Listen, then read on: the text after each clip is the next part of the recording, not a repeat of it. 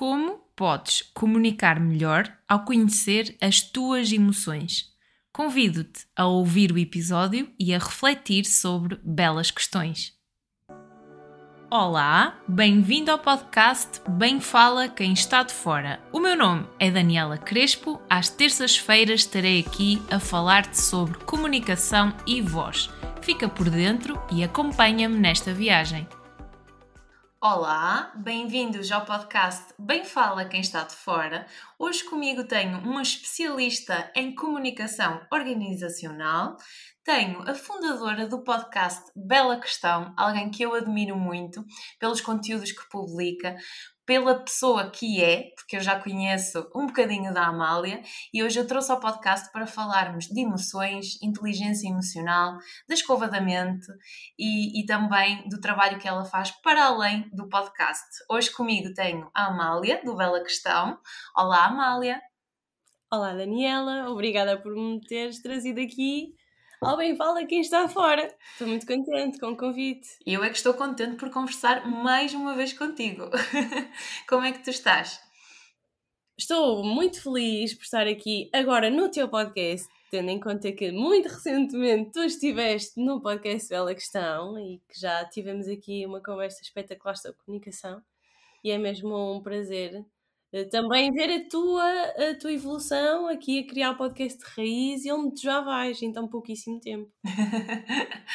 Olha, e pensando aqui, vamos começar por te apresentar. Quem é que é a Amália? A Amália é uma menina que neste momento está um bocadinho, um bocadinho constipada. Eu peço imensa desculpa a quem nos está a ouvir, mas de facto eh, achamos por bem que, que este episódio tinha que sair às vezes as condições não são ideais. É uma menina do Norte, na verdade é uma menina de 31 anos já, que uh, é uma apaixonada pela área da comunicação e pelas áreas, uh, pela, pela, área das emoções. Eu gosto mesmo destes dois mundos. Comecei na comunicação, na verdade, ainda no secundário. Na altura nem sabia que o curso que, ia, que estava a fazer ia ser tão, tão importante. Portanto, já vão mesmo muitos, muitos anos e hum, estudei Ciências da Comunicação, fiz um mestrado em Literacia Mediática e depois toda, todo o meu percurso profissional até hoje tem sido sempre na área da comunicação. Organizacional significa que é para dentro das empresas, é focado no bem-estar das pessoas, na satisfação das pessoas, na forma como elas conseguem estar ligadas a uma, a uma organização, estarem felizes no trabalho, que é um, um termo que começou a ser falado há uns anos e que eu adoro, a felicidade no trabalho.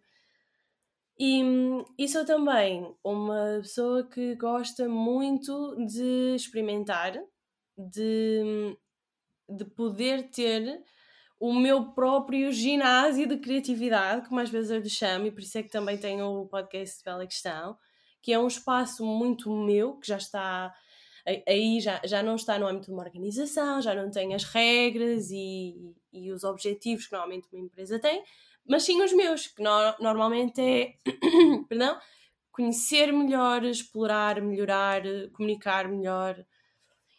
E recentemente, já não é assim tão recentemente, mas em 2019 lancei o podcast Bela Questão, onde, por um lado, eu treino muito as minhas competências de comunicação e utilizo tudo aquilo que eu tenho aprendido ao longo destes 10 anos, já, já são 10 anos, uh, enquanto profissional de comunicação mas aprendendo uma das áreas que eu acho que é mais importante para qualquer pessoa, para mim tem sido fundamental, que é a área da inteligência emocional. E então aliar estas duas áreas no meu ginásio acaba por, por ser hum, uma das coisas da vida que mais me dá prazer e que me tem feito sentir muito, muito realizada nos últimos anos. Uhum. E tu falavas da questão da comunicação e do desenvolvimento das competências. Eu sinto que o podcast acaba por ser também uma escola de comunicação e também nos ajuda, não sei se tu sentes isto ou não, na parte da inteligência emocional. O que eu tenho sentido, o podcast tem pouco mais de meio ano, eu tenho sentido que a minha inteligência emocional ao longo do podcast eh, eu estou melhor hoje do que estava há seis meses atrás. Isto porque eu consigo uh, filtrar, um, aprendi, a gerir as emoções de uma melhor forma, principalmente quando são entrevistas, em que eu tenho que entregar, uh, estar presente, uh, ouvir a pessoa, e às vezes acontece uma situação gatilho antes da gravação da entrevista. Isto já me aconteceu e eu ter que ok, isto aconteceu, eu vou ter que lidar, mas agora daqui a 10 minutos eu tenho que gravar, então vamos esquecer, arrumar e depois eu lido com isso. Fazer a gravação, estar presente naquela gravação e depois lidar com a emoção. E eu sinto que cresci neste sentido de conseguir uh, ok, eu estou chateada, estou revoltada, aconteceu isto, mas tenho aquele tempo, passa aquele tempo, eu vou conseguir estar presente naquela gravação porque é a entrega que eu quero dar. E eu sinto que aqui, enquanto Daniela, cresci muito nesta parte da inteligência emocional e, sem dúvida, na comunicação. Com o primeiro episódio para agora é totalmente diferente. Também sentes isso? Sem dúvida. Acho que a prática é o que nos permite crescer o colocarmos em prática o que vamos aprendendo. E o que o podcast, no meu caso, faz é isso. Obriga-me, primeiro, a ter a capacidade de explicar o que eu aprendo a outra pessoa, que é uma das melhores formas de consolidação de conhecimento, mas também de, perante esses desafios que muitas vezes acontecem, eu já tenho. Uh, se não, já, acho que acho que aos 90, ai meu Deus, agora estou aqui com uma voz. 89, acho que estou com 89 episódios, está mesmo a chegar ali aos 90, e já me aconteceu um pouco de tudo ao longo destes três anos situações muito estressantes antes de um episódio, de questões em que a tecnologia não estava de todo a colaborar. Tive situações em que tive que repetir de facto os episódios porque não correu de todo bem, ou em que eu estava particularmente ou mais cansada, ou que tinha-me acontecido alguma coisa e estava mais distraída. E o que aquilo, aquilo que eu noto de facto é essa evolução, de episódio para, para episódio, de entrevista para entrevista. Nunca significa que só porque já tenho agora aqui cerca de 90 episódios, dois para amanhã, um episódio que eu venho a gravar, não, não tenha uma surpresa, um acontecimento que, que eu não estava à espera e que ainda não, não é uma experiência adquirida, portanto que me vai aqui desafiar nas emoções. Mas o, o podcast é uma escola de comunicação, como tu estavas a dizer tu tá, sobretudo quando uma pessoa está a fazer um podcast de um tópico que, que é apaixonada, que gosta, está a aprender para si própria, porque está a obrigar-se a explorar o tema, a dominar o tema, a ter uma boa capacidade de o comunicar. Depois está a criar uma rede de contactos, e aí é como tu dizes, quando estás a fazer uma entrevista, tu tens que estar muito autoconsciente de ti, do que tu estás a dizer, tens que hum, estar com escuta ativa do que o teu convidado está a dizer, tens que conseguir cativar na mesma a audiência e, e conseguires dominar os temas e conseguir simplificá-los e tudo através da voz. Uhum. E portanto, acaba sim por ser uma das formas mais extraordinárias e divertidas de nós conseguirmos ter, ter num espaço único vários desafios, as emoções que vêm com o nervosismo, a ansiedade, que com o tempo vai desaparecendo, ou então está lá, que até é importante estar Sim. mas tu já tens ferramentas e consegues perfeitamente contornar a situação, exceto em situações mesmo de imprevisibilidade, em que às vezes acontece e está tudo certo, mas a verdade é que com o tempo a passar tu deixas de ficar tão nervosa numa entrevista, deixas de ficar tão desconfortável numa. porque tu também fazes episódios a solo. Sim. Portanto, sim. Os solos é... para mim no início, eu sozinha com o microfone, era um momento em que Uh, no início surgia muita questão: será que alguém me vai ouvir? Mas eu estou a falar para quem? e até surgirem efetivamente aqui os primeiros feedbacks e perceber realmente que as pessoas estão a ouvir, uh, a informação está a chegar ao outro lado, estão a dizer sobre que temas é que querem que, que surjam no podcast. Até foi preciso eu criar também aqui algumas pistas de confiança que era para conseguir, mas faz parte do processo e, e faz parte, uh, nós temos aquela vozinha que, que nos vai querer sabotar, mas nós vamos fazer esta gestão para que ela, em vez de inimiga, se torne amiga. Sim. E conhecer, conhecer essa voz, conhecer todos os meandros da psicologia, não é todos os meandros da psicologia, porque isso temos pessoas que estudam psicologia durante anos, mas é de facto uma área importante para nós dominarmos ou para nós, para nós nos interessarmos. A área da psicologia, a área da comunicação, a área da inteligência emocional, porque quanto mais tu conheces o que se passa no teu corpo, melhor tu consegues identificar os, os sinais, os estímulos, e é aí que entra depois, que vamos falar um pouco mais à frente, a parte de inteligência emocional. É mesmo isso. Tu, tu quando ouves essa voz, tu consegues identificar que não é a voz uh, da Daniela que quer fazer, mas é a voz da Daniela que está com receio do que pode acontecer com o que vai fazer. Porque uhum. não sabe qual é o resultado final.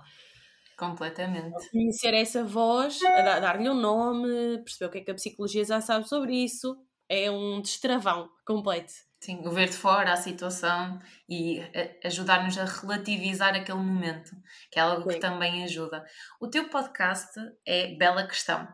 E aqui pensando em belas questões, tu sempre, uh, sempre foste curiosa, sempre foste fazendo belas questões, ou foi algo que à medida que a tua vida foi, uh, foi evoluindo, foi surgindo, tu começaste a fazer pela necessidade de as fazer? Eu sempre fui uma pessoa muito de introspeção sempre, sempre apostei muito em tempo de autorreflexão, mesmo, mesmo de pequenina.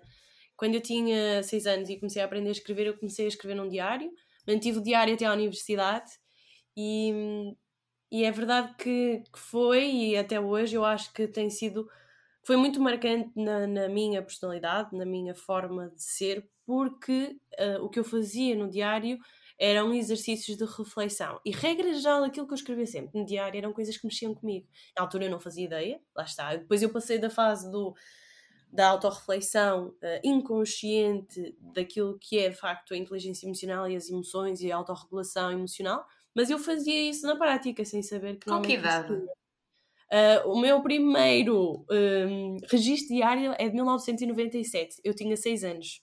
Foi literalmente quando eu aprendi Sim. a escrever. Aquilo é. Um dia talvez eu até faça um episódio sobre isso, que aquilo é, é delicioso ler. Na fase de infância é delicioso, na fase de adolescência é tenebroso. Quem nunca? Aquilo vai ser o meu guia para quando tiver filhos adolescentes e me for lembrar do que é que eu passei, que era um tumulto emocional. Mas o que é certo é que o que me levava a escrever no diário era quando eu estava destabilizada emocionalmente, quando estava triste, quando era criança e não tinha uma boneca de sonho que muito queria, ia lá e desabafava. Porque eu gostava de ter aquela boneca, mas não posso. E depois fazia reflexões sobre aquilo e, e extrapolava para fora o que eu sentia. E eu acho que foi dos exercícios mais fundamentais que eu fiz até hoje para lidar com situações que todos nós na nossa vida acabamos por lidar com situações potencialmente traumáticas ou que sejam particularmente mais graves ao ponto de ficarem na nossa memória de infância e depois em adultos acabarem por moldar alguns dos nossos comportamentos e padrões, mas é, é, é uma característica minha assim de muito pequenina. Sempre muito, fui muito faladora, sempre fui muito de expressar aquilo que sentia com as pessoas da minha confiança, nunca fui uma pessoa muito reservada nesse sentido, embora não falasse com toda a gente. Também tive que aprender ao longo da vida que ainda assim uh, há, há pessoas com quem nós podemos ter uma maior abertura do que outras. Também tive uhum. que aprender um bocadinho aqui a filtrar experiência própria, porque de facto era muito transparente, muito uh, um, um, livro muito, muito aberto, mas quando depois fazemos esta reflexão e tu fazes-me essa pergunta, sempre fizeste belas questões, e eu depois penso assim na, na Amália menina, pequenina, e penso, de facto, eu sempre fui uma pessoa extremamente curiosa e chegava a ter registros no diário de livros que lia e depois punha-me a pensar sobre aquilo, sobre mas porquê? Eh, era uma pessoa que punha muito em causa verdades absolutas. Eu lembro-me perfeitamente que aprendi a palavra dogma no contexto religioso e que a partir daí mas será que isto é um dogma? Se é um dogma, vamos questionar. Então as belas questões sempre estiveram presentes.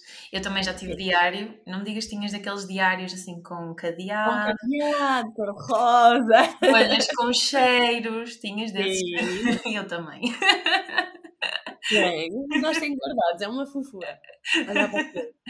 Olha, e falando aqui de um diário, de um diário que surgiu aqui mais tarde, que é, para quem não conhece, a escova da mente, e certamente quem nos está a ouvir e quem acompanha Bela Questão já ouviu falar da escova da mente, do banho diário que a nossa mente precisa, então podíamos começar a falar por aí do que é que é eh, a escova da mente, como é que surgiu esta ideia, um, podias falar um bocadinho? Então, a escova da mente, ela acaba por dar continuidade a este percurso que eu iniciei quando era pequenina. Entretanto, eu parei durante alguns anos a escrita e só, só, já só fazia escrita, lá está, em momentos em que me sentia triste e que precisava de facto de regular as minhas emoções.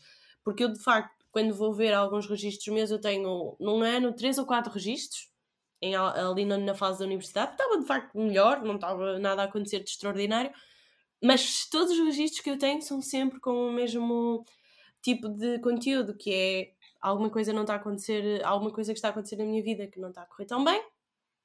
Vamos refletir sobre isso.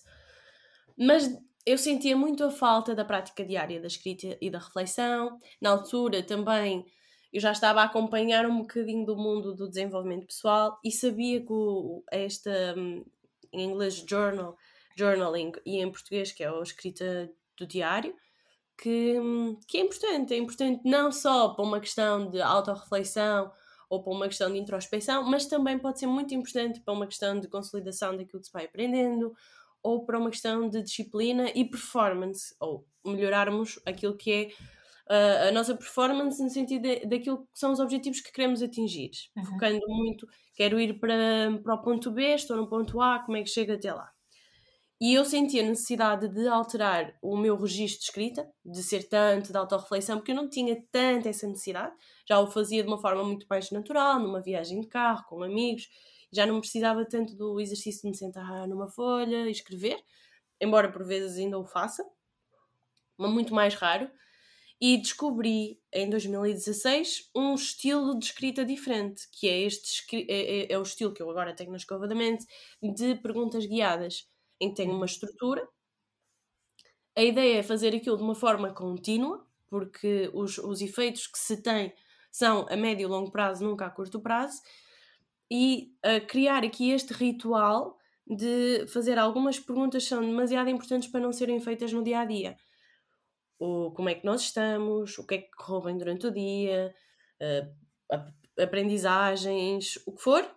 E eu comecei a fazer aquilo em 2016 até 2019. Todos os dias eu via um journal, que era o 5 Minute Journal, que eu, já, que eu já o referi num dos episódios em que eu falo sobre escovar a mente. E todos os dias eu escrevia a pergunta e a resposta, na verdade, eram umas seis perguntas, três de manhã, três à noite, eu fazia tudo ou só de manhã ou só à noite. Eu morava sozinha, era mesmo, era mesmo um momento muito, muito especial para mim. Eu adorava fazer aquilo. E sentia mesmo aquela luz.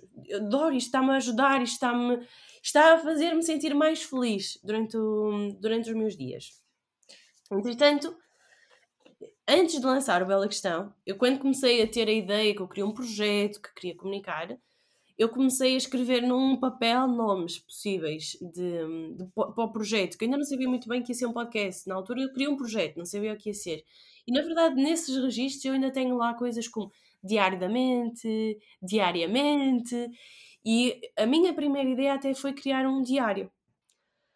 Mas depois, entretanto, apaixonei-me pelo mundo podcast, descobri o mundo podcast, lancei o podcast e só mais à frente é que eu pensei, está na altura de pôr em prática aquilo que eu sei fazer, porque eu, como trabalho na área da comunicação, eu sabia fazer design editorial, eu sabia de facto montar um livro, sabia como colocá-lo pronto a imprimir numa gráfica, e eh, quando eu pensei em comprar o, o tal uh, jornal, que me, o tal diário que me inspirou, que era o 5 Minute Journal, uh, eu achei que o preço era estupidamente caro. Eles ainda não estão em, à venda em, em Portugal eles estão com projetos de os pôr à venda na Europa, mas é um, é um projeto que, se não estou em erro, está, é, eu sei que é a América, não sei se é Canadá, se é só a América do Norte, mas de qualquer das formas ele é vendido a partir da América e quando chega aqui o preço é, eu achei muito caro. Uhum.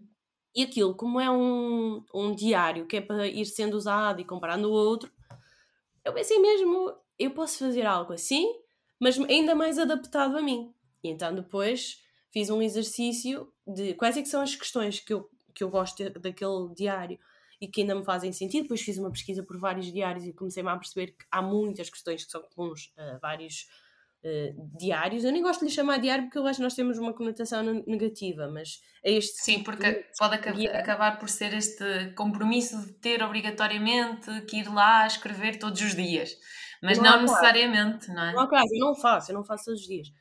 Uh, embora eu faça com regularidade, que eu acho que é esse o objetivo, fazer com regularidade. Uhum.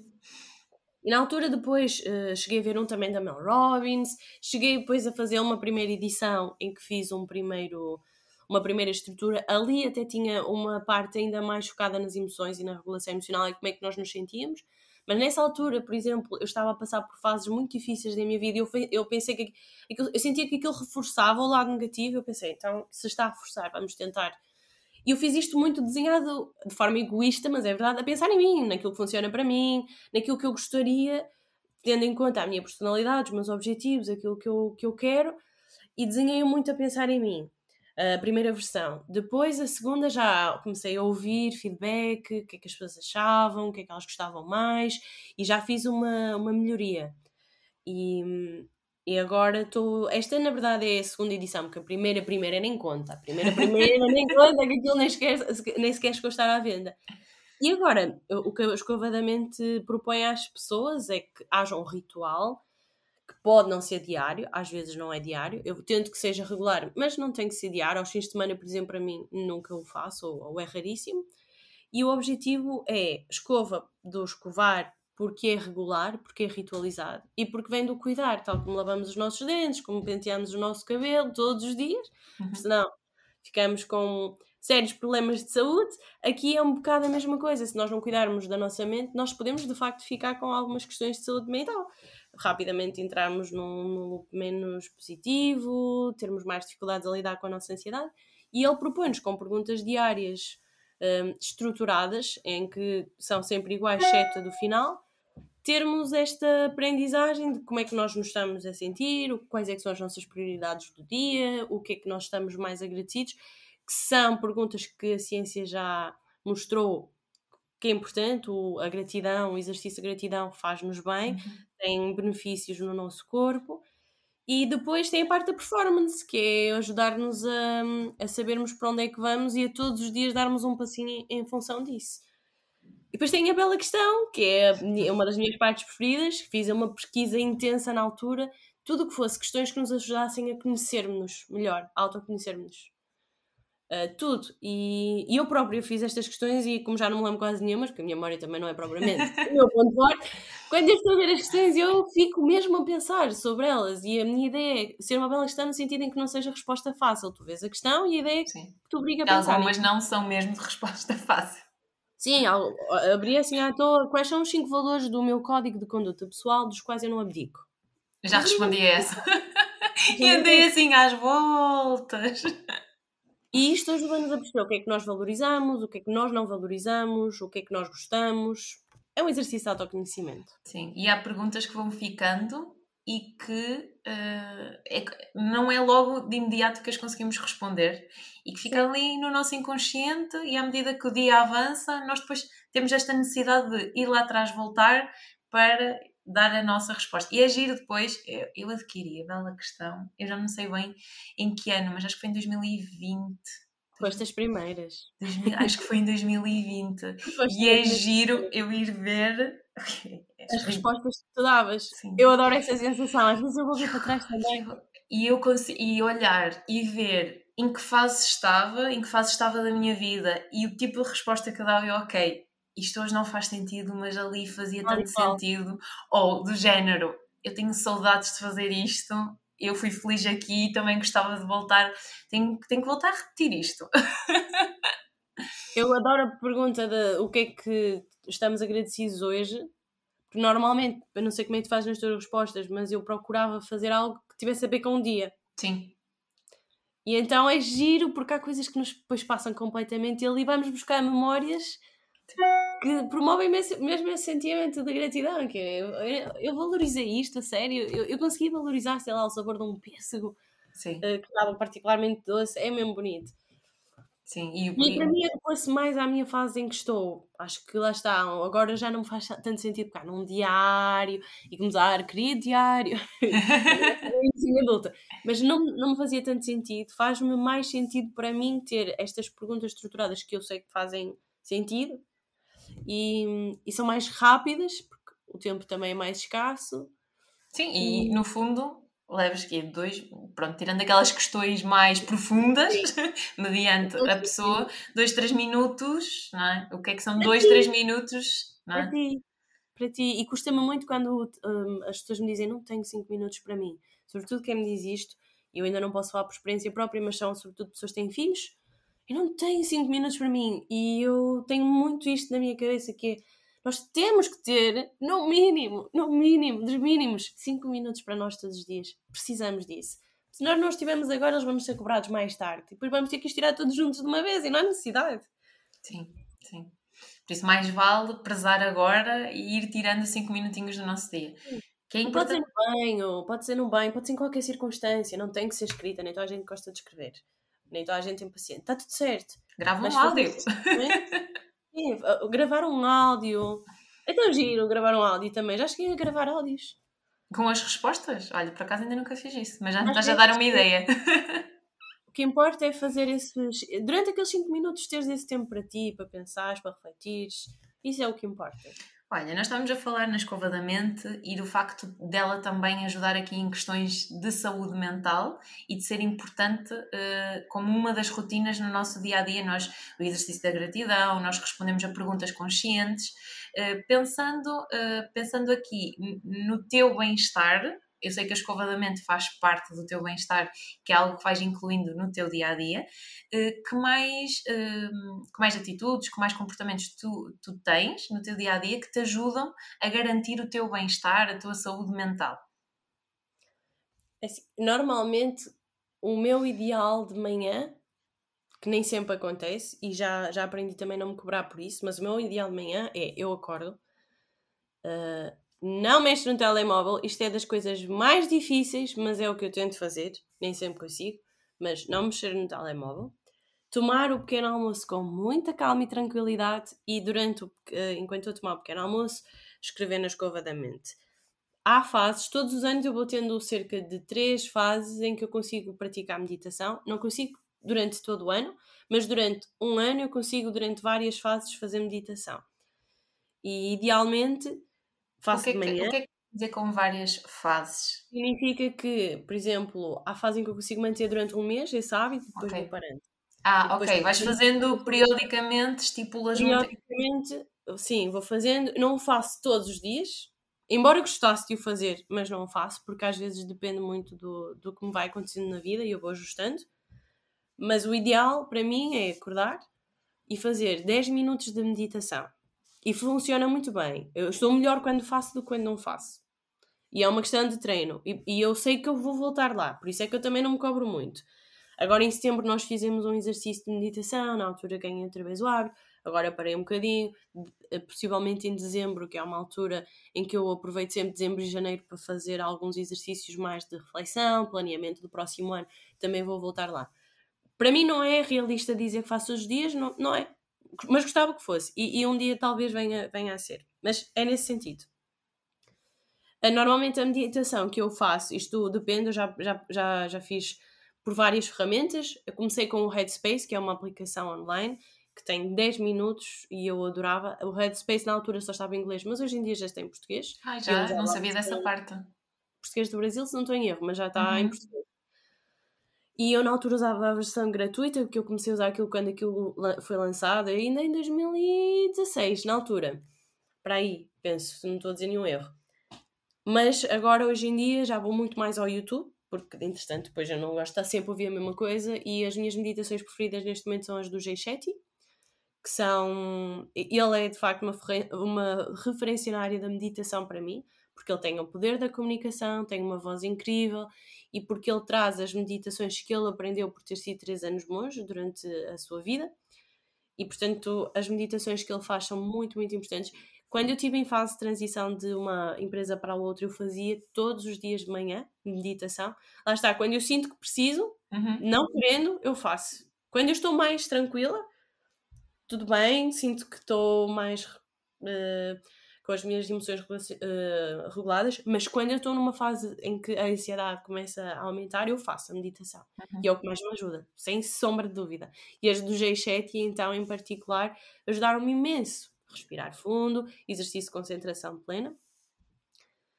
E tomar o um pequeno almoço com calma. E depois, regra geral, para mim, um dia fica feliz se eu de manhã acordar o tempo suficiente para poder dedicar uma hora à bela questão de manhã digo uma hora da bela questão de manhã, vou para o meu trabalho, faço a minha vida normal no trabalho. À noite, regra geral, é tempo para a família. Neste momento, a minha preocupação é garantir que há algum tipo de exercício físico, à medida daquilo que é possível fazer. Uhum. Houve uma altura em que ia com o meu marido fazer exercícios uh, com um PT. Um, neste momento estou a apostar nas caminhadas, muito brevemente vou apostar na, na hidroginástica, mas o exercício físico é demasiado importante para ser descurado, portanto, se, se eu falo que é importante, depois eu tenho esta, esta responsabilidade acrescida de, de o manter na minha vida. E, e normalmente ao final do dia volto outra vez a, a, trabalhar um bocadinho para a Bela Questão, porque o Bela Questão para mim é de facto algo que me dá um prazer gigante, é a minha paixão. E eu acho que nós temos, nós temos de ter tempo no nosso dia para podermos dedicar às nossas paixões e eu faço questão. Há semanas agora, neste, nestes últimos tempos, que não tem sido sempre possível se a vida for muito exigente, eu também sei pôr um travão, que eu acho que é importante nós não irmos além daquilo que o nosso corpo é possível, uh, que consegue e eu consigo reconhecer quando o meu corpo começa a dar sinais de cansaço, quando começa a ficar mais irritada. E então é nessas alturas em que eu ponho sempre em, meu, em primeiro lugar o meu bem-estar, porque por mais que seja prazeroso para ele ser sustentável a longo prazo, se não houver esta capacidade de equilibrar, uh, passaria a ser uma obrigação e isso é a última coisa que eu quero. Uhum. E à noite há sempre três questões, há, há sempre uma questão que eu faço com o meu marido, que é que eu aconselho a gente a fazer porque acho que fa faz mesmo a diferença, que é três coisas boas que aconteceram hoje. Todas as noites. Ah, pode haver uma ou outra em que um é adormece. Mas é ritual, e é um ritual de já há muitos anos. Todas uhum. as noites foram as três coisas boas. É só dito, é só oral, não está registado em lado nenhum. Mas em particular em dias cinzentos, que existem, não é? Ou dias mais difíceis, este é um dos exercícios mais bonitos, mais simples, mais rápidos e que também é bom para o casal de se fazer. Uhum. E que ajuda a refletir, lá está, são aqueles momentos pequeninos que não ocupam muito, muito tempo e que fazem uma diferença gigante dia após dia, não é? Que acaba por acontecer é, isso mesmo. Olha, voltando aqui só à questão da, da meditação, uh, tu fazes sempre quando, quando são os períodos que tu, fa que tu fazes, praticas meditação, são sempre meditações guiadas ou também fazes. São sempre guiadas. São sempre guiadas, ok. Como é que começaste? Porque eu ainda não comecei e tenho curiosidade em saber como é que tu começaste e que dicas para, para mim, para quem nos está a ouvir, eh, para quem quer começar a meditar. Eu comecei mais ou menos em 2016, numa altura em que eu sentia muita ansiedade e, e tinha de facto alguns ataques de ansiedade em circunstâncias que me apanhavam desprevenidas e eu na altura comecei a ler sobre o assunto, o que é que eu podia fazer, e foi através da Mel Robbins e da Mimi Icon, que, são, que eram duas referências para mim, que eu descobri a ligação entre a meditação e, e o acalmar a mente. Uh, isto não é óbvio, porque de facto pessoas ansiosas uh, uh, há vários tipos de meditações e há algumas meditações que não são recomendadas para pessoas mais ansiosas ou que possam sofrer com ansiedade. Porque se não for guiada, se tu não souberes interpretar, por exemplo, a questão do respirar e a falta de ar que possas sentir com alguns exercícios, isso pode agravar. Então eu não recomendo de todo pessoas que queiram resolver a ansiedade com meditação que o façam sozinhas. Acho que, acho que devem procurar sempre fazê-lo com alguém guiado. Mas eu comecei na meditação por esse motivo. Queria uma ferramenta para me ajudar a acalmar a mente e a não sentir tanta ansiedade. E fiz sempre guiado. As primeiras meditações que fiz foi com a Headspace, porque na, da pessoa que, que eu seguia, que era a Mimi Icon e que fazia muito conteúdo sobre ansiedade e meditação e como isso ajudou, ela referiu que essa aplicação era extraordinária, que tinha ajudado, uhum. e eu então depois comecei a fazer. Em 2020 eu fiz um retiro de silêncio, durante três dias aprendi a meditar, uh, porque aquilo, apesar de ser um retiro de silêncio, era um retiro de silêncio sobretudo dedicado a meditações, de manhã e tarde, e portanto Aí eu já fiz, é, três dias não é muito, mas já daria treino para poder meditar sozinha. O problema da meditação sozinha, para mim, é que eu disperso mesmo muito a atenção. E então, para mim, é mais fácil ter um guia, uma pessoa que me diz agora, vamos ficar. É das aqui. vezes que tentei sozinha, uh, foi isso mesmo aconteceu. É como, é como para mim, eu já tentei fazer sozinha, mas depois sinto que ao final do período de tempo na verdade não, não teve o mesmo efeito como se fosse guiada. Então eu prefiro guiada porque, porque é uma aprendizagem e porque estou a reforçar. Mesmo que às vezes eu repita muitas vezes a mesma meditação. A do G7 eu já, já fiz várias vezes, as mesmas. Uhum. Tu estavas a Mas... falar desses, desses três dias de silêncio. Como é que é estar três dias em silêncio? E, e, e é importante falar disso porque nós estando numa sociedade cheia de ruído, cheia de informação, como é que se aguenta estar três dias em silêncio? eu recomendo a toda a gente fazer. Eu queria fazer este ano. Ainda não decidi se vou conseguir ou não fazer, mas eu queria repetir. Aquilo é quase como o processo de reiniciar o computador. E eu tive várias fases no processo do retiro de três dias. A primeira foi mesmo de total desconforto com o sítio em que estava. O sítio é maravilhoso, onde eu estive. Eu estive em Sintra. É o sítio mais parecido com um Tibete que podemos ter em Portugal. Imagina, lindo, maravilhoso, verde era um templo, era budista, havia conforto, tudo, mas eu sentia um desconforto gigante porque parecia-me demasiado ritualizado e eu pensei, ai meu Deus, isto Estavas com muitas pessoas? Aquilo tínhamos umas 20 pessoas mais ou menos. E eu fui com uma amiga minha, portanto, não, não costumamos estar muitas vezes juntas, só queríamos meter conversa e dia fomos para um retiro de silêncio. Foi incrível.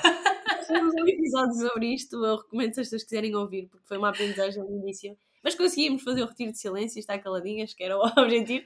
Não, o objetivo é muito mais do que estar calado. O objetivo é, é, é desacelerar, e, e, foi o que aconteceu, desacelera, desacelera. E o objetivo é tu passares por uma fase de introspecção em que tu vais ter várias fases, pelo menos foi o que aconteceu comigo. A primeira fase é, afinal, estou muito bem, eu não tenho assim. Ele, ele fazia algumas questões nas meditações que são guiadas, agora vamos pensar naquilo que mais nos inquieta. E eu, no, no início, estava super tranquilo, e eu pensar, estou mesmo bem, que sorte a minha. Uh, isso é a fase da negação, é a fase do desconforto. Quando depois começa uh, a passar muitas horas e nós não temos acesso ao telefone, tu podes ter, mas o objetivo é que não tenhas. Portanto, se não fores disciplinada para não ter, uh, vais ter, mas não vais, não vais de todo ter o mesmo efeito que terias se te conseguisses desligar mesmo. Portanto, a primeira fase de negação, depois a segunda fase já começa de facto a haver uma introspeção, uma reflexão gigante. Tens muitas horas nós não temos a noção do tempo por causa das distrações que temos, mas quando tu não tens nada, nada, nada, não tens computador, não tens com quem falar, não, não tens nada, é só tu, a tua mente, e o objetivo é esse, não é estar a ler um livro. Havia gente que estava a ler um livro, mas o ler um livro acaba por ser uma distração. A ideia é estar só. Só estás. É só estares e estás só. E estás com os teus pensamentos e percebes o que é que te vem à cabeça, o que é que não te vem à cabeça, e depois, com os exercícios de meditação, uh, aprendes no fundo a tornar-te uma observadora desses pensamentos e uh, conseguires geri-los. Mas é estavas isso. a falar, tu disseste nesta primeira fase houve aqui um desconforto, esta negação. É, completamente. Depois começaste, uh, o que é que aconteceu? A meditação. Foi a meditação que depois que me ajudou a começar a fazer estes tais exercícios ah, de reflexão okay. que me começaram a, a, a, mesmo que eu não quisesse, a levar a a refletir sobre o que é que não estava tão bem, o que é que, o que, é que mexia mesmo com as minhas emoções e foi através da meditação e acho que é muito mais rico ter a meditação do que ter só os três dias assim sim, sim.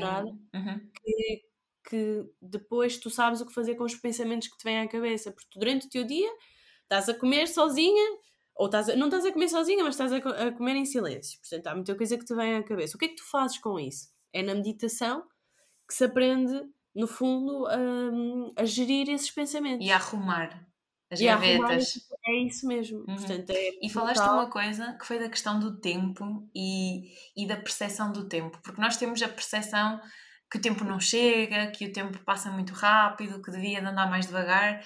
A questão é que o tempo é o mesmo. O número de distrações que nós vamos tendo ao longo do dia é que cada vez mais são maiores.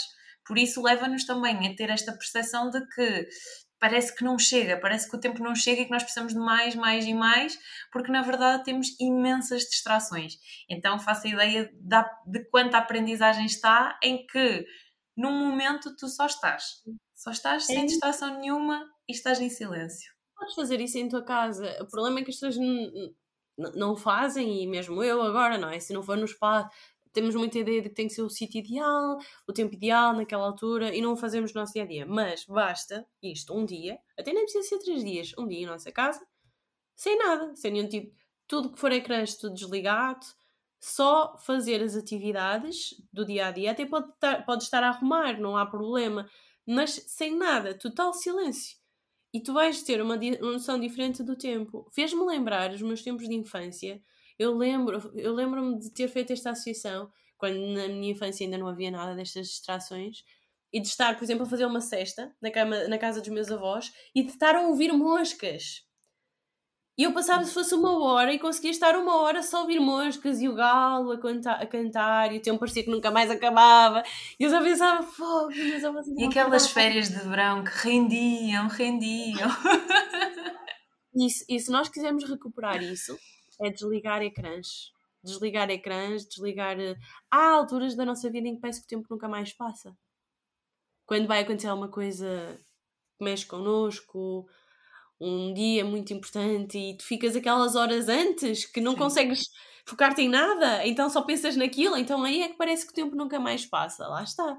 É tudo uma questão de remover as distrações e de saber o que fazer com os pensamentos. Sim. Ou de ter algum tipo de ferramentas para, para saber o que fazer com os pensamentos. Porque ter só os pensamentos aqui a navegar, e isto acontece muito em ciclo, em ciclo vicioso na tua cabeça, e se forem sobretudo pensamentos que mexem contigo, com as tuas emoções, isso também não é necessariamente construtivo. Então, saberes o que fazer com eles, como arrumá-los, como interpretá-los, como observá-los.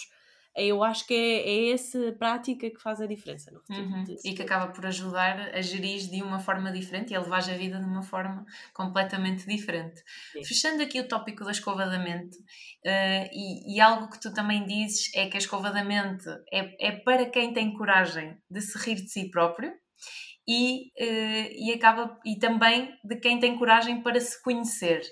Uh, Porquê é que é tão importante nós fazermos isto? Rirmos de nós próprios e conhecermos-nos, na tua perspectiva? Porque muitas vezes nós fugimos disso.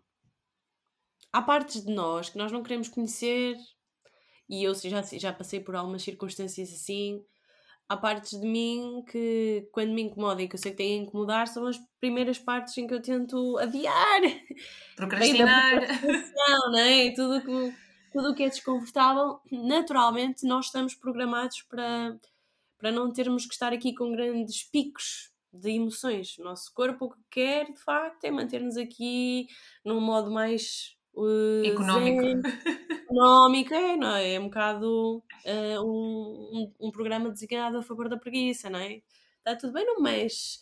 Mas um, esses são os exercícios mais importantes. E eu acredito mesmo, mesmo, mesmo, mesmo, mesmo, mesmo que na vida nós vamos sempre passar por provações muito difíceis. Algumas pessoas passam-nas muito mais cedo que outras, mas ao longo do ciclo da vida, até ao final da nossa vida, vai haver desafios muito, muito difíceis. Pode ser por perdas, pode ser por doenças, pode ser hum, por um acidente. E, e de facto não é possível nós prepararmos para, uma, para algo assim, mas é possível sim nós construirmos uh, e fortalecermos a nossa mente de forma a que possamos saber lidar melhor com as provações que nos vão surgindo. E não há nada. É como quando tu vais às compras e podes comprar o que tu não precisas uh, e tu tens muito mais opção de escolha, vais ser muito mais racional do que quando vais às compras e estás cheio de fome e a primeira coisa que te vem é o que tu pegas, mesmo que isso te faça mal. Sim. Sim. Quando nós trabalhamos isto uh, com o tempo, ao longo da vida, sem que precisemos, porque não é preciso precisarmos de cuidar da nossa mente porque já chegamos ao ponto de ruptura, porque já tivemos uma doença mental. Ou...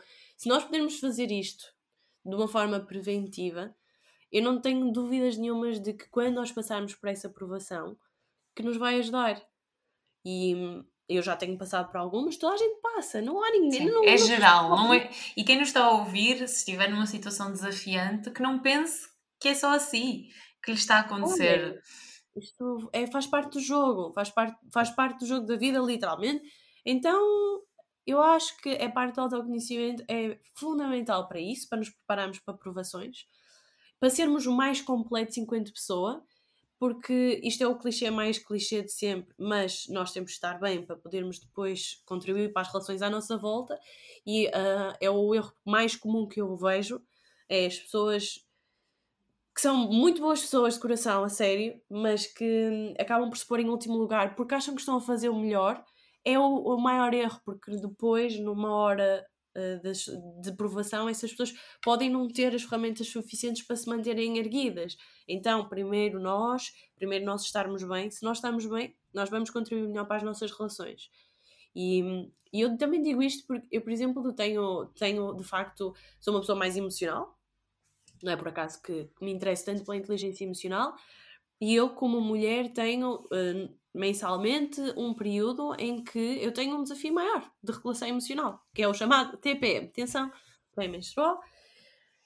E ao longo da minha vida sempre, sempre tive, e isso destabiliza-me imenso a mim e às pessoas que estão à minha volta.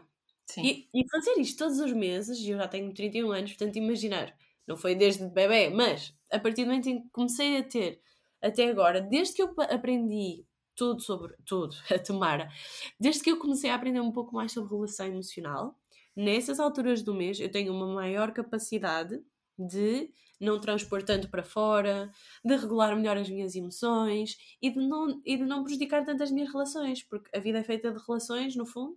Sim. E, e as emoções são o que mais destabiliza as, as relações, portanto, podermos ter esta aprendizagem, o conhecermos, o identificarmos os sinais do nosso corpo que nos estão a dar todas as mensagens e mais algumas de que alguma coisa não está certa e sabermos como uh, fazer, irmos testando, sim, como contra, sim. para todo, ir, ir praticando, irmos conhecendo. Eu acho mesmo que é a melhor forma de navegarmos na vida de forma sim. mais feliz, mais divertida, mais leve. Sim, e, mais flexível também, porque vamos. E, e, é isto, nós investirmos em pararmos e ouvirmos-nos primeiro e depois ouvir os outros é, é, o primeiro ponto de partida para que tudo isto, que todas as peças comecem a encaixar. Falando Sim. agora de emoções, uh, vamos entrar uh, na questão da inteligência emocional e que relação é que tem com a comunicação. Qual é que é o papel das emoções na, na nossa vida?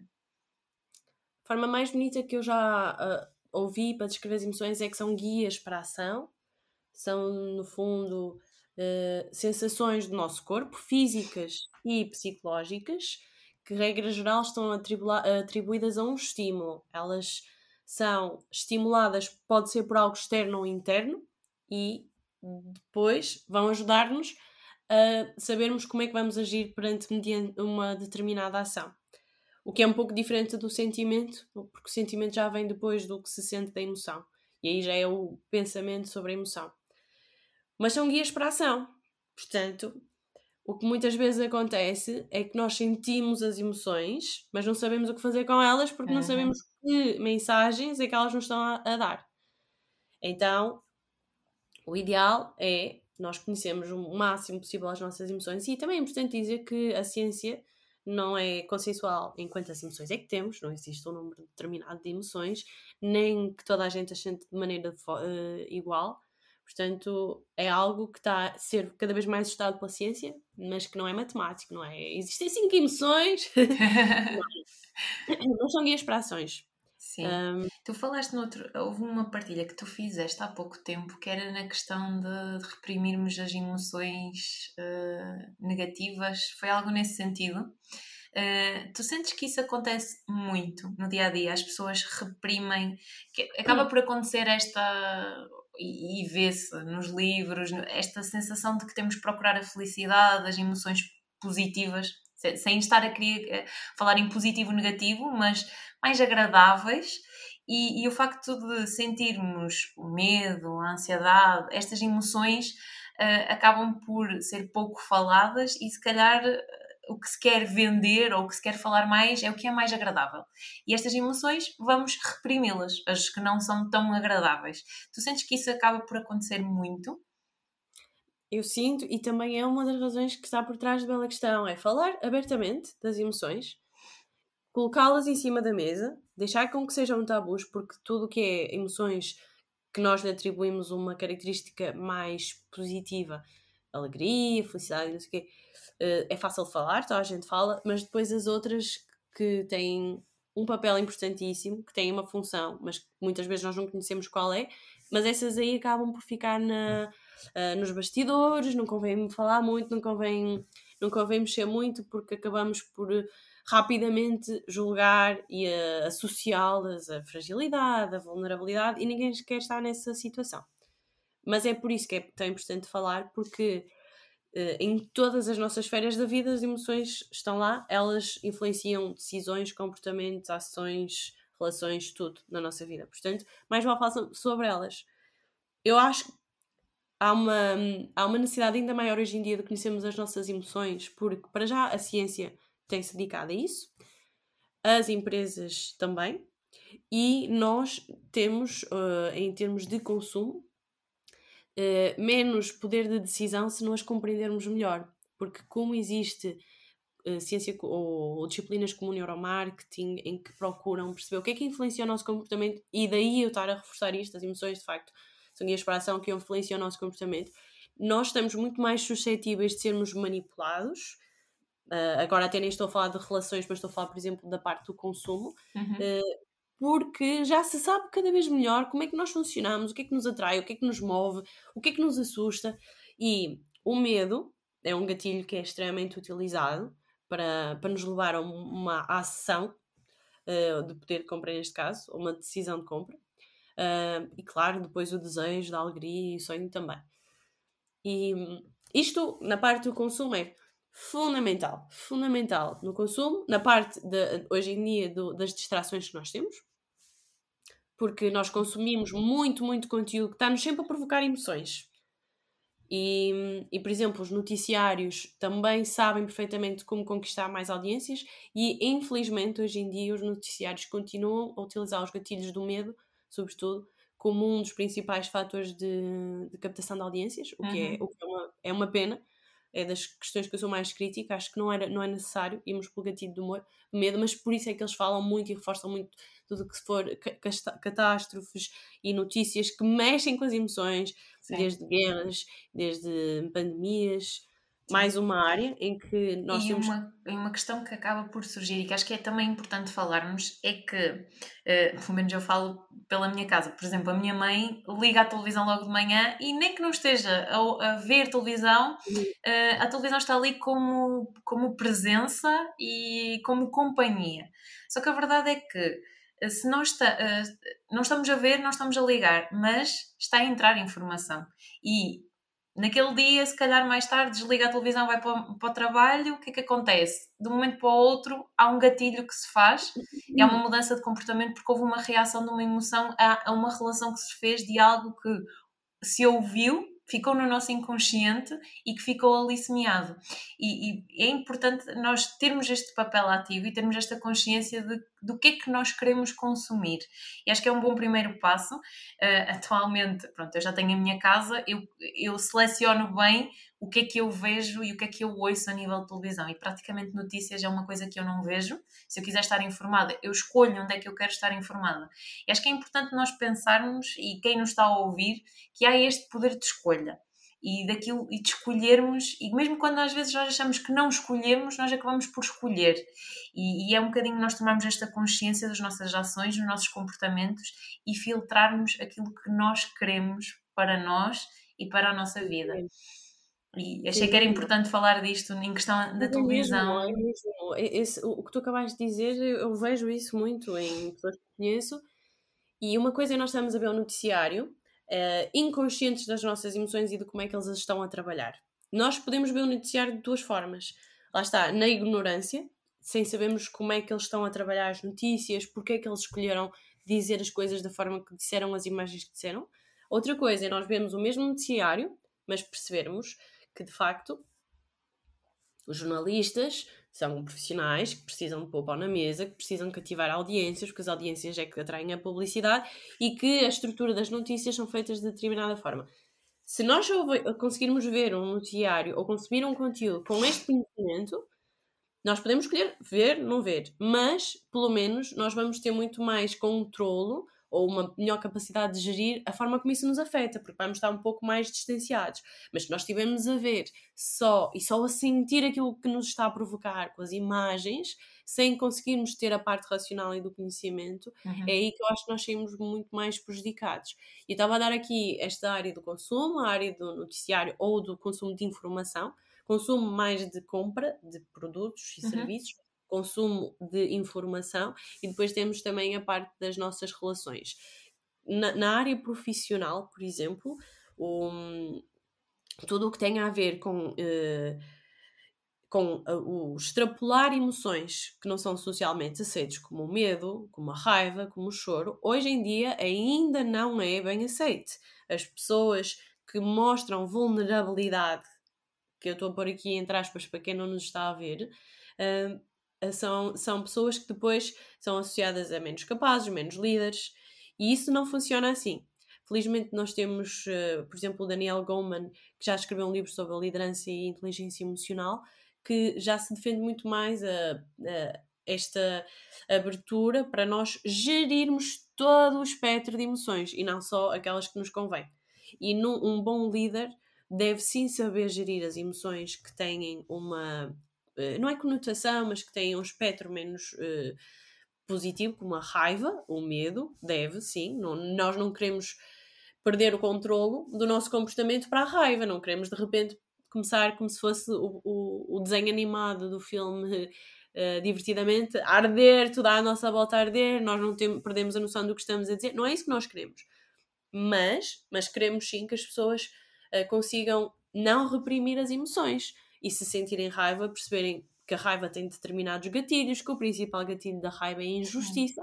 Sim, sim. E se sente injustiça, é, é bom sinal é sinal que deve fazer alguma coisa em relação a isso. Eu posso fazer a ponte com aquilo, com aquilo que eu disse inicialmente, quando eu fui gravar o podcast, em que tinha acontecido uma situação desafiante no início. Eu fui gravar o podcast e tive esta inteligência de não transferir para o momento da entrevista aquelas emoções que eu estava a sentir antes, mas aconteceu uma coisa muito importante, que foi naquele dia, eu gravei o podcast, tudo tranquilo, correu tudo bem. O que aconteceu foi, eu terminei, eu depois de ter aquele pico de gravação do podcast, eu cheguei ao final do dia super mal disposta e, e a sentir uh, o meu corpo estranho e eu consegui ter este conhecimento de eu sei porque é que isto está a acontecer. Eu reprimi uma emoção porque tinha de o fazer em relação àquele momento eu agora estou-me a sentir estranha, o meu corpo está diferente, estou sentia-me incomodada, sentia-me mal, mal disposta. E é importante percebermos isto e percebermos o efeito das emoções reprimidas e que foi uma situação naquele momento. Imagina quando é que é isto dia após dia em que tu estás a reprimir, reprimir, reprimir. O teu corpo, não é? Também vai sentir essas emoções e vai estar constantemente a reprimir esses momentos. Sim, e nós, as nossas memórias são armazenadas e quando elas são armazenadas, elas têm uh, uma ligação com a emoção sentida naquele momento.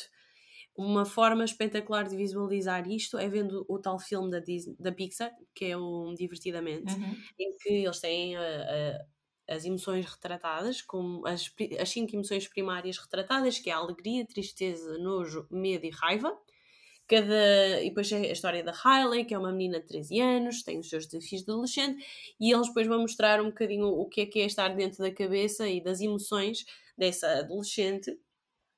E num dos, uh, num dos cenários, eles mostram como é que as memórias são armazenadas. E isto depois, mais à frente, até fui ver um vídeo com um psicólogo para perceber se aquilo tinha fundamento. Sim. E tem, eles foram à ciência, eles tiveram consultoria com a Associação de psicologia norte-americana. E então, eh, uma, por exemplo, uma, feliz, uma memória feliz era guardada com a cor amarela, eles depois deram cores às emoções, ou a alegria para o amarelo, por isso é que ela que está em amarelo, um, a tristeza para o azul, e o que era muito interessante era ver que depois, conforme ela ia armazenando as emoções, havia uma espécie de padrão, uma tapeçaria composta por cada pontinho de emoção. Então, se nós temos tendência a guardar muito mais emoções tristes do que uh, memórias com uh, uh, a emoção triste do que memórias com emoção feliz, isto vai tendo de facto uma alteração na nossa forma de estar, no nosso cérebro, no nosso processamento cognitivo, porque ao longo de uma vida isso influencia. Uhum. E é, é muito interessante nós reconhecermos isso. Nós, o suprimir a emoção ou nós não reagirmos a uma emoção é uma é, significa que pode estar a, a saber gerir. O saber gerir não significa não agir em função da emoção ou agir em função da emoção. O saber gerir significa que A emoção é um impulso, é um estímulo que pode dar um impulso. E nós não temos necessariamente de ceder a esse impulso. Nós podemos ceder, mas se nós estivermos conscientes, nós vamos poder tomar uma decisão sobre o que é que queremos fazer com essa emoção. Num uhum. cenário ideal que não acontece sempre assim, nós não somos máquinas. Sim. Mas num cenário ideal, nós temos um, um estímulo que vai proporcionar uma emoção, que por sua vez vai nos levar a um impulso. E o que é que nós queremos? Não agir por impulso, agir por, por razão. Ou seja, tentarmos, sim, eu, eu senti isto, eu sei o que é que estou a sentir, eu reconheço qual é esta emoção, estou a perceber o que é que ela me está a dizer, ou pelo menos dar-lhe um significado, interpretá-la, e eu agora vou querer agir desta forma. Por exemplo, o que tu fizeste foi, no fundo, gerir. tu não, não agiste sobre um estímulo, uhum. sobre um impulso, tu tiveste a capacidade de, eu sei que estou a sentir isto, mas neste momento, para mim, o melhor não é uh, agir de acordo com esse impulso, fizeste a tua gravação e depois mais à frente tu vais processá-la. O, o, o, reprimir significa que tu nem sequer queres pensar sobre ela. Tu suprimes, Fechar. não queres pensar, okay. conta que ela não existe e não a trabalhar. O gerir é tu ganhas consciência sobre ela, dar-lhe um significado, saberes o que fazes com ela e deixá-la ir. E isto eu aprendi muito com o podcast. Acho que para além de escola de comunicação foi uma escola de inteligência emocional. Sei, é prática.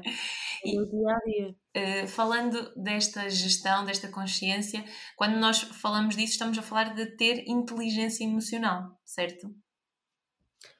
Sim, é, lá está. A inteligência emocional é, é, algo que se aprende, que se desenvolve, não é algo que uma pessoa nasce com ou sem.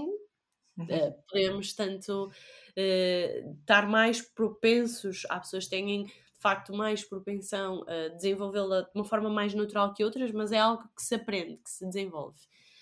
E hum, o primeiro ponto de uma inteligência emocional é aprender a reconhecer e a gerir as próprias emoções. Começa por nós, com o conhecimento. E depois, então, conseguirmos também fazer isso e extrapolar para os outros. Conhecer e reconhecer uh, e gerir as emoções dos outros. Bem que nós não gerimos as emoções dos outros, cada um gera as suas, mas podemos reconhecer e, e, e, agir melhor em função disso. Depois é ter consciência da, da, daquilo que as causa, das causas das emoções, isso é a base, uh, a raiz e a função da, das emoções, sendo que não estão todas uh, mapeadas, nem perto nem longe, mas temos que conhecer as nossas, porque é isso que nos vai ajudar a interpretar aqui os nossos sentimentos, as nossas emoções. E depois, o que isto nos ajuda, a inteligência emocional, o principal papel é ajudar-nos a navegar no mundo social. É ajudar-nos a colocar-nos nos pés dos outros, a termos empatia, é ajudar-nos a, a, reconhecer a linguagem não verbal dos outros, uhum. é, é dominarmos muito mais do que aquilo que é aquela comunicação verbal já, já, já falaste aqui num ponto que, era, que era interessante nós entrarmos num campo que é a questão de, da relação entre emoções e comunicação. Uh, na tua opinião, na tua visão, de que forma é que estas emoções podem ajudar ou prejudicar uh, a nossa comunicação? Pois é, elas estão de tal maneira ligadas que não basta nós sabermos interpretar e reconhecer as nossas emoções, o ideal é nós sabermos comunicá-las é, e eu acho que essa é a parte mais desafiante, porque muitas vezes nós até sabemos o que é que estamos a sentir, mas depois a parte seguinte, que é a parte mais difícil, que é a parte de gerir, de as comunicar, é a parte onde nós ficamos mais uh, atrapalhados. Uh, porque, porque quando nós estamos sob o efeito de uma emoção, normalmente uma emoção pode demorar um minuto, dois minutos, um, pode demorar mais, mas uh, em termos de, daquilo que nós sentimos no nosso corpo, é muito mais difícil de nós estarmos com a capacidade racional totalmente ativa. Há um episódio em que eu até dou um, um exemplo, que é o exemplo do punho fechado, temos a amígdala. A amígdala é que normalmente está em contacto entre o sistema límbico, que é o sistema que controla as nossas emoções, e uh, o nosso sistema cognitivo, e normalmente isto num cenário idílico, está tudo a funcionar em harmonia, as emoções e a razão estão a comunicar. No momento de um estímulo ou de uma emoção forte, muitas vezes o que acontece é que estes dois, aqui a mão abre, não é? E estes dois sistemas fundamentais do nosso corpo, que é o cognitivo e o, e o límbico, às vezes não estão em comunicação. Durante algum tempo, de facto, não comunicam entre si. É aí que às vezes nós temos as brancas ou agimos impulsivamente e não temos noção do nosso comportamento. Um, então, isto normalmente são as tais emoções, um a dois minutos, mas pronto, nós vamos sentindo várias emoções ao longo do dia e é tão importante nós sabermos o que sentimos, reconhecê-las, mas sabemos expressá-las, como é que nós nos sentimos, seja com o nosso parceiro, às vezes mesmo com um colega de equipa, porque às vezes é de facto uma emoção que está a criar um conflito. Sim. É, é de facto a emoção que está a criar uma barreira de comunicação. Estavas a falar do punho fechado, não é? Muitas das vezes há esta situação de gatilho, não é? Da amígdala, da amígdala disparar e a mão abre-se e a tua a própria comunicação dispara e tu se não tiveres aquele momento de consciência que não tens naquele momento se for só disparar e gatilho, só mais tarde é que vais perceber o que é que tinha acontecido, acontecido ali, uh, a tua comunicação está a ser diferente e, e pode afetar negativamente quem está à tua volta. Sim, isso acontece muito nas nossas relações amorosas, não é? Damos por nós, tivemos um impulso e estamos a dizer tudo aquilo que nós não quereríamos ter dito. E está dito. E na verdade o que nós estamos a dizer não está a ser racional, está a ser puramente emocional, mas depois de estar dito é difícil de apagar. Uhum. E, e é aqui que a parte da comunicação é importante. O, a forma como nós dizemos como nos sentimos pode mesmo impedir um conflito. Eu estou agora a dar um exemplo do casal e eu ainda vivo muito, eu, eu, eu, realmente interesso muito por isto, porque para mim continua a ser um desafio. Continua. É continua. Há muitas circunstâncias em que depois eu até fico a refletir, podia ter feito tão melhor do que isto. Eu sou, eu sou capaz de fazer melhor do que isto. Mas na altura, quando estamos sob o efeito da emoção, chamemos-lhe coquetel ou o que for, uh, fica muito difícil de facto nós conseguimos parar e dizer, olha, estou-me a sentir desta determinada forma. Uh, portanto, o ideal é adiarmos esta conversa, por exemplo, ou capacidade de adiar uma conversa, ou então eu de facto agi dessa forma porque me senti assim, e explicarmos como é que nós, ninguém adivinha como é que nós nos sentimos. Nós termos a capacidade de comunicar como é que nós nos sentimos desbloqueia imenso, cria empatia, cria relação. Então, para mim, emoção e comunicação, e por isso é que eu falo muito do aprenda a comunicar com as tuas emoções, não é só com as tuas emoções, mas também comunicar as tuas as emoções. emoções sim. Para mim, é, eu acho que é a chave. Sim. E, tradu e, traduzir essas emoções, porque uh, a forma como eu vejo o medo, e, e, aqui falando a nível de trabalho, vejo a questão do medo, a questão da confiança e a questão da ansiedade para comunicar, que muitas das vezes surge, e a pessoa quer alcançar esta confiança, esta segurança na sua apresentação, no seu discurso, o que é que acaba por acontecer? Eu tenho que traduzir com a pessoa e a pessoa tem que me traduzir o que é que é esta confiança para, para si. Porque confiança para mim é diferente de confiança para ti, é diferente de confiança para outra pessoa. A forma como nós traduzirmos esta confiança importa e é preciso nós sermos o máximo claros e racionais aqui em tentar perceber o que é que é isto, para depois conseguirmos responder de uma melhor forma e mesmo a nível de traçarmos objetivos, canalizarmos todo, todas as nossas ações em função daquilo que nós pretendemos. Por isso é muito importante esta comunicação e esta, esta tradução das emoções. Sim, é no fundo tu percebes o que é que acontece no teu corpo e, e a pessoa que está contigo questões, saber o que acontece com o corpo dela para te uh, juntas conseguirem identificar okay, que emoção é que é, depois que função é que essa emoção é que tem e o que fazer com ela. Uhum. Basicamente é isso. Olha, e falando em comunicação e falando na tua própria comunicação, como é que a tua comunicação foi evoluindo ao longo do tempo? A minha comunicação oh, é, a minha comunicação tem evoluído imenso, eu acho que posso dizer isto com toda a segurança e confiança, porque pratico imenso várias vertentes da comunicação. Uh, eu acho, mas isto é verdade que é um bocado tendencioso, mas eu acho mesmo que a minha comunicação deu salto com o podcast, pela, pela aprendizagem, por tudo que eu disse no início do, do episódio mas houve algumas atividades e exercícios que eu fiz ao longo da minha vida que ajudaram e que eu recomendo. Um, o primeiro é ter tempo de refletir sobre todos os dias. Este exercício de escrita ou de pensar, para quem não gostar de escrever, um, para mim é o, está na base. É o autoconhecimento, está na base. Concordo plenamente. sabermos uh, como é que nós comunicamos, qual é que é o nosso. Eh, o autoconhecimento pode ser em várias vertentes. Agora, falando na comunicação em si, percebermos aqui uh, como, é que nós, como é que nós estamos, qual é a nossa postura, qual é o nosso tom de voz, Será que nós nos rimos? Será que nós temos algum tico nervoso? Será que as palavras que nós escolhemos são as, as que exprimem melhor o que nós queremos dizer? Como nós dizemos? Temos muitas muletas verbais ou não? Um, percebermos aqui eu, será que eu tenho a capacidade de, ao mesmo tempo que estou a falar, não, não estou só a depositar informação no, nas outras pessoas, será que eu tenho a capacidade analítica de interpretar como é que as pessoas estão a receber a minha mensagem? Então, este exercício de autoconsciência é muito bom. Isto eu acho que eh, ajuda muito termos passos para o fazer e eu usei o Clube de Toastmasters, que é um clube de comunicação de liderança, uhum. durante 5 anos, onde eu pratiquei muito, muito a minha comunicação. Aqui já depois passa para o segundo nível, que é praticar com ajuda, com, com alguém que depois nos dá feedback.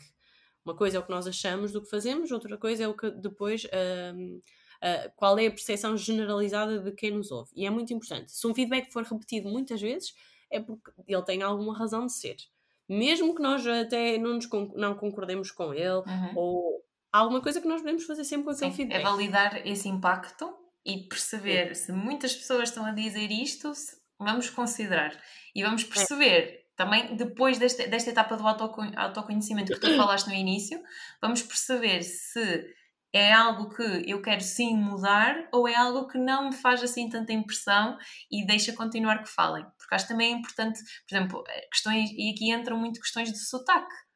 Uh, às vezes pode haver aqui questões ou que a própria pessoa sente que uh, é dela e que gostava de mudar, mas fora até falam bem e há esta questão de re, reavaliar e validar se quer ou não mudar, se quer ou não manter. E, e é, é, muito importante fazer também esta, esta, esta validação e este ajuste, a questão do feedback. É, perdão, é fundamental. Portanto, autoconhecimento de primeiro nível, nível básico, depois a prática com outras pessoas, para mim é o segundo nível, eu passei por isso nos Doce Massas e foi fundamentalíssimo. Para mim, o terceiro nível e o mais rico é uh, juntar aqui a parte de inteligência emocional à comunicação. Aqui eu fui através do, do podcast, bela questão. E aqui, no fundo, já tem a ver com o adquirir uh, quatro competências-chave, que é as, as competências-chave da, da inteligência emocional. A autoconsciência, que está no primeiro, a autogestão, a autoconfiança e o autocontrole. Estas são, uh, no fundo, as competências mais, mais uh, relevantes que se vão aprendendo com a inteligência emocional e que depois, com a capacidade de comunicar bem, utilizando o vocabulário correto, a linguagem verbal e não verbal, uh, que mais nos apraz, depois termos esta capacidade, que é uhum. o desafio maior de conseguirmos garantir que temos, com, temos uma boa gestão emocional, uma boa confiança, um bom controlo. Para mim, este é o supra-sumo. E é, e é aquela que, nas, que vai ser tipo a prova de fogo para situações desafiantes. Ou seja, é importante tu teres naquelas situações em que estás, a, estás no momento, na hora daquela apresentação desafiante, na hora em que vais ter aquela conversa com, com o teu chefe, na hora em que precisas de comunicar algo que já sabes que pode gerar aqui um conflito, é, é esta que fica num nível. Uh, talvez aqui num último patamar, mas que fará toda a diferença à medida que tu fores trabalhando os primeiros. É, sem dúvida. Porque hum, quando nós estamos na, no antes de, da apresentação, da conversa, nós muitas vezes somos assaltados pelas emoções. E uma coisa muito engraçada sobre a autorregulação emocional é que, no fundo, é quando o cérebro racional corrige o trabalho do cérebro emocional. Que eu acho engraçado, não é? Uh, é quando os dois cérebros trabalham em harmonia. Uhum. E, e é nas apresentações e nessas circunstâncias que nós precisamos disso. Nós precisamos sim que o nosso cérebro racional nos traga tudo aquilo que nós aprendemos, tudo aquilo que nós queremos expressar e depois precisamos também do nosso cérebro sim. Emocional para absorver tudo o que estamos a sentir, tudo o que estamos a fazer sentir. Uhum. E tu disseste aqui é algo muito importante do fazer sentir, que às vezes acaba por ser quando as pessoas são muito racionais e, e focam muito nesta competência técnica, muitas uhum. das vezes descuram esta parte emocional. E quando nós pensamos numa apresentação, nós pensamos em transmitir informação, mas para além da informação, está a, emoção que nós geramos àquela audiência e que vai gerar o impacto. E a pessoa mais facilmente se lembra da emoção que sentiu, do que sentiu ao ouvir-te, da história que tu contaste e da aprendizagem com aquela história, porque fizeste senti-la determinadas emoções, do que daquela parte técnica e estruturada e racional.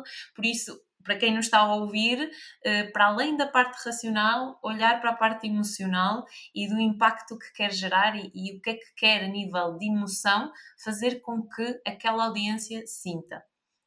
É por isso que o storytelling, é, que é a capacidade de contar histórias, é de, das formas de comunicação mais antiga que existe, desde o tempo das, das pinturas rupestres até hoje, continua a evoluir enquanto formas de contar histórias mas é por isso que funciona. É porque nós, enquanto seres humanos, nós captamos melhor e processamos melhor informação quando ela nos é contada através de histórias e que nós não a pensamos apenas racionalmente, mas nós sentimos e conseguimos uh, armazená-la de uma forma mais fácil, conseguimos memorizar melhor a informação.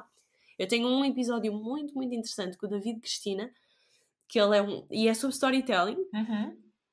Ele é um contador de histórias e é, é, impressionante como eu me consigo lembrar de quase todos os episódios que eu vi do podcast que ele tem.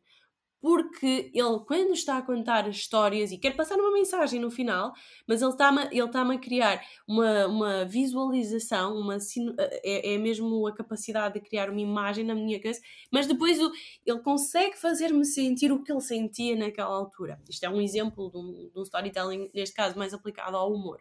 Mas numa comunicação eficaz, uh, muitas vezes o recurso ao storytelling funciona muito, muito bem, porque se traz a parte do fazer sentir à parte da informação que se quer passar. Os filmes funcionam sempre em storytelling porque eles ajudam-nos a entrar no mundo das emoções dos personagens. E é por isso que nos apanham e nos agarram. Os filmes, a mesma, os, os livros, a mesma coisa os livros que não, que não sejam técnicos, ou os outros livros, um, eles agarram a nossa atenção e ajudam-nos a estar concentrados porque tem sempre a componente uhum. emocional. Uhum. E cria-se esta conexão e esta comunicação entre nós e, e o outro lado, não é? E os melhores professores são de facto aqueles que conseguem ir muito além daquilo que é passar informação puramente racional e cognitiva e conseguir, mesmo que os estudantes interpretem e percebam as, a, a, a, informação. Sei que isto, se na matemática, é muito menos uh, realista, mas mesmo assim não é nada, nada impossível. Basta pensar num problema que se resolveria com uma equação matemática e pensar no problema, o que é que ele nos faz sentir, depois na resolução e como é que nós nos sentimos em relação à, à, à solução. Uhum. E, e é ver as coisas noutra perspectiva, não é? E às vezes achamos que também não há histórias para contar, mas se nós que tivermos o nosso próprio banco de histórias, nós já temos imensas histórias para contar e até a mesma história nós podemos dar a volta e fazer várias perspectivas. Tudo passa por uma questão de comunicação e de como é que e do contexto em que nós estamos a contá-la e tudo se vai ajustando. Isso chama tanta atenção. Eu adoro quando as pessoas contam histórias. Adoro. Uhum. Aquela sensação de. É porque depois tu queres saber o fim. Quando alguém te conta uma história, ou te começa. Estavam uh, marinheiros num barco perdido e tinham que tomar uma decisão se iam para a ilha mais próxima, se iam para uma ilha muito mais afastada e depois tinham medo. E o que é que tu queres? Tu queres saber como é que acabou a história? Começa-te a traçar e estava o mar tumultuoso. E nós inconscientemente ou conscientemente, quando começamos Sim. a querer trabalhar mais a inteligência emocional, mas no, o nosso impulso, porque somos seres super curiosos, é das características mais bonitas de ser humano, é nós queremos saber o que é que vai acontecer. Sim. Nós somos curiosos. Então é uma técnica excelente, excelente. E nós sabermos que comunicar é, é de facto algo que trabalha muito a parte emocional. Uh, eu acho que é um, um, Não queria dizer em inglês, mas acho que muda, muda o jogo. É, uhum. Sobe-nos outro nível. É, é mudar de nível. e pensando em comunicação ainda e desafios de comunicação, eh, qual o maior desafio de comunicação que tu já tiveste? O maior que eu já tive e que eu já partilhei eh, e que estava a comentar contigo até um pouco antes do episódio, o, meu maior desafio talvez não fosse mesmo de comunicação, mas fosse de gestão das emoções e depois uhum. isso prejudicou-me imenso a minha comunicação, foi numa reunião profissional em que, lá está, eu não tive a capacidade de gerir as minhas emoções e depois eu perdi completamente o meu poder de comunicação. Uhum. Não consegui comunicar racionalmente, só emocionalmente. E, e como eu sou uma pessoa mais emocional, tenho um cérebro lindíssimo que, que tudo o que tem a ver com emoções ele está mais ativo. Uh, para mim, um grande desafio, e também é isso que me apaixona, um, que me faz apaixonar pela área da inteligência emocional, é eu conseguir um, gerir as minhas emoções para poder comunicar melhor em tudo na vida. Em tudo na vida, porque o que mais me prejudicava e o que mais me pode prejudicar às vezes é, é agir impulsivamente, é dizer as coisas sem as pensar, salvo seja porque é tal expressão, falar sem pensar. E é algo que, que, eu, que eu gosto mesmo de trabalhar porque acho que é isso que me faz a diferença entre tornar-me uma melhor comunicadora. Uhum. Portanto, o meu maior desafio de comunicação não é, não tanto agora, mas não digo isto porque também acho que é muito, sou muito nova para gostar a meta. Estou muito melhor, mas tenho tanto mais para crescer. Mas o meu maior desafio de comunicação foi gerir as minhas emoções de uma Sim. forma que eu pudesse ter muito mais alinhamento entre aquilo que eu queria comunicar e aquilo que eu de facto estava a sentir. Se eu queria comunicar confiança, eu tinha que a sentir. Então aí tens que fazer muito um trabalho, não é? Por trás. Então. Não dá para separar não, comunicação e emoção. Não, não dá. Para mim, para mim não dá. E foi o meu maior desafio é, e, e, e ainda hoje é dos meus projetos mais bonitos. É aprender sobre as emoções para comunicar melhor. E foi com esse desafio que tu fizeste, um, que tu sentiste essa necessidade e que surgiu depois, uh, bela questão, pensaste depois no, uh, na questão da escova da mente, Sim. todas as peças começaram a alinhar. Depois os pontos uniram-se, como diz Steve Jobs, porque nessa reunião eu, eu foi, foi um choro compulsivo de mais de 3 horas. Foi algo que me marcou, senti muita, muita, muita vergonha durante muito tempo. Era a mim pensável sequer falar sobre o assunto, quanto mais torná-lo público. Esse episódio obrigou-me, uh, na altura, porque sentia um desconforto tão, tão, tão grande, um, obrigou-me mesmo a, a, tomar uma ação. E eu lembro-me na altura, estava, aquilo foi uma reunião muito importante, era uma reunião a nível nacional com todos os meus colegas de profissão da empresa, era uma multinacional, e, e foi mesmo, para mim, foi um bater no fundo do poço. Eu sei que se capa outra pessoa e estou a exagerar, mas uh, não há nada pior do que perder, perder controle completo das nossas emoções, ainda por cima através do choro, que tem uma conotação muito grande com esta pessoa é frágil, é vulnerável, ela nunca vai ser uma líder, nunca vai. E aquilo marcou-me mesmo muito. Eh, eu não, não conseguia controlar. Então eu, nessa altura, estava na casa bem a tentar acalmar-me, mas uma coisa mesmo ah, difícil de explicar. E estava a olhar para o espelho e estava a dizer: eu, eu, a partir da manhã, eu vou aprender a lidar com as minhas emoções. E foi o meu gatilho principal para eu depois, de facto, dedicar-me a estudar sobre as. os quando eu digo estudar, é ler livros, fazer o podcast, fazer entrevistas, mas obrigou-me a, a, a realmente querer conhecer mais as minhas emoções e foi um dos grandes gatilhos para hoje estar tão entusiasmada a partilhar conteúdo sobre inteligência emocional, porque eu sei que não sou a única, conheço mais amigas minhas também têm mais ou mais sensibilidade, ou mais propensão para o choro, ou mais dificuldade em gerar emoções, e quando eu digo amigas, amigos, igual, um, mas que não se falava, não se fala, não é? Não, não vamos falar sobre isso, pelo amor de Deus, estou a chorar numa reunião de trabalho, pelo amor de Deus, mas uh, não, não, se chora a nível profissional. E, e aquilo ajudou-me imenso a dedicar-me à causa. E hoje em dia não tem nada a ver, não tem nada a ver. Lá está, há uma transformação, há um percurso há uma vontade muito grande da minha parte em partilhar este episódio. Uhum. Um, é certamente porque... que, como nós estamos a dizer há bocado dos desafios e das situações e do jogo da vida, não é? Certamente que mais pessoas passarem por isso. Sim, e... eu, eu acho que é muito comum até chorar no trabalho, não é? Sim. E é dos, dos maiores tabus. Mas há tanta gente que chora no trabalho ou em casa por causa do trabalho. Então, como é que nós podemos gerir isso? Não estou aqui a dizer que devemos chorar no trabalho.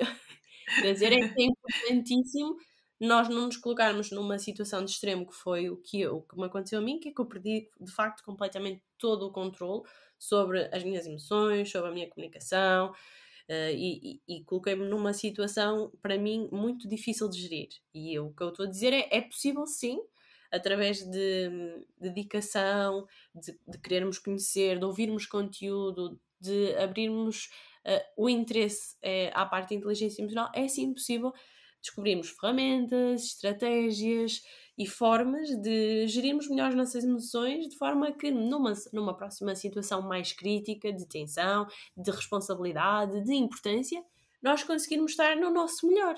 Sim. Temos aí uma mochila mais cheia, não é? De, de mais oferta e mais possibilidade.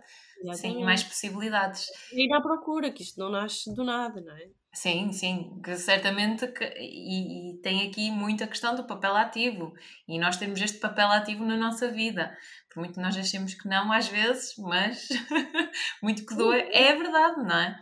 E, e, falando em ferramentas de trabalho e falando nestas questões e nas emoções no trabalho, uh, eu sei que tu também trabalhas numa empresa e gostava que falasses um bocadinho sobre isso. Quem é que é uh, a Amália, para lá do Bela Questão, e que tipo de trabalho tu desenvolves nessa empresa? Então, eu comecei recentemente, em abril, num novo projeto. Uh, neste momento eu estou como Community Lead, isto em português fica esquisito, mas traduz em essencialmente três áreas de atuação, que é comunicação interna, a experiência do colaborador e o posicionamento da empresa enquanto empregador. São três áreas-chave, é tudo virado para dentro. A minha, a minha área de especialidade é comunicação organizacional.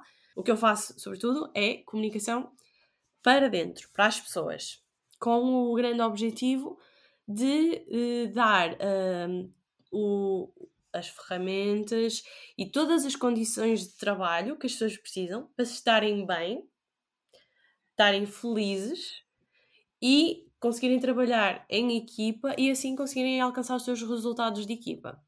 Eu, para mim, estou completamente apaixonada por esta área, adoro isto porque Uh, uma das áreas que me trouxe aqui à comunicação interna, quando eu fiz ciências da comunicação, podia ter ido para jornalismo, podia ter ido para audiovisuais, ser uh, operadora de câmara, muita coisa. Mas eu sempre me fascinou a área da comunicação interna. Muito por uma história de um familiar meu, muito, muito, muito próximo, muito mesmo, que uh, eu lembro-me de me dizer, chegava hum, a casa, às vezes na altura de Natal, e dizia que uh, na, naquela empresa, eles, por exemplo, davam os cabazes de Natal, mas como é que eles davam? Colocavam-nos assim em linha, no chão de uma fábrica e as pessoas que quisessem iam lá buscar. Ou então, para comunicarem alguma coisa internamente, o que eles faziam era colocar nas paredes proibido fazer isto, obrigatório fazer aquilo. E eu ouvia aquilo desde muito pequenino e aquilo mexia comigo, porque eu via o, o, o impacto que aquilo tinha na, na pessoa, enquanto trabalhador. E eu sempre pensei, mas isto, há tantas formas de comunicar, há tantas formas diferentes de levar as pessoas a sentirem-se bem. Nós não temos que não gostar do nosso trabalho. E, e isso fascinou muito para a área da comunicação interna. Depois de toda a minha vida acabei por estar uh, ligada à comunicação interna, dentro de, já, já passei por três multinacionais. E agora nesta aqui uh, é, é um pouco mais deste trabalho, com uma equipa muito mais pequena. Mas qual, qual é que é o tamanho da equipa?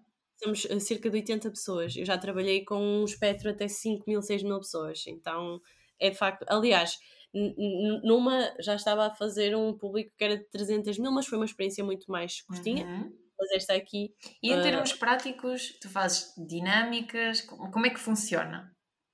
Em, em termos práticos, o que isto significa é pensar na, na jornada do, da pessoa, do colaborador, e pensar do momento em que ele entra na empresa ao momento em que depois ele já está okay. integrado, até ao dia a dia nas equipas e o que é que é preciso fazer para as equipas. Existem algumas ferramentas espetaculares que nos ajudam, por exemplo, a auditoria do Great Place to Work, que é um questionário interno que se faz, uhum. que ajuda com as respostas das pessoas, dos colaboradores, a perceber o que é que faz daquele espaço um bom espaço para trabalhar e onde é que são as áreas de melhoria. E a uhum. partir dali é, uma, é analisar os dados e depois ir explorar os resultados, falando com as pessoas.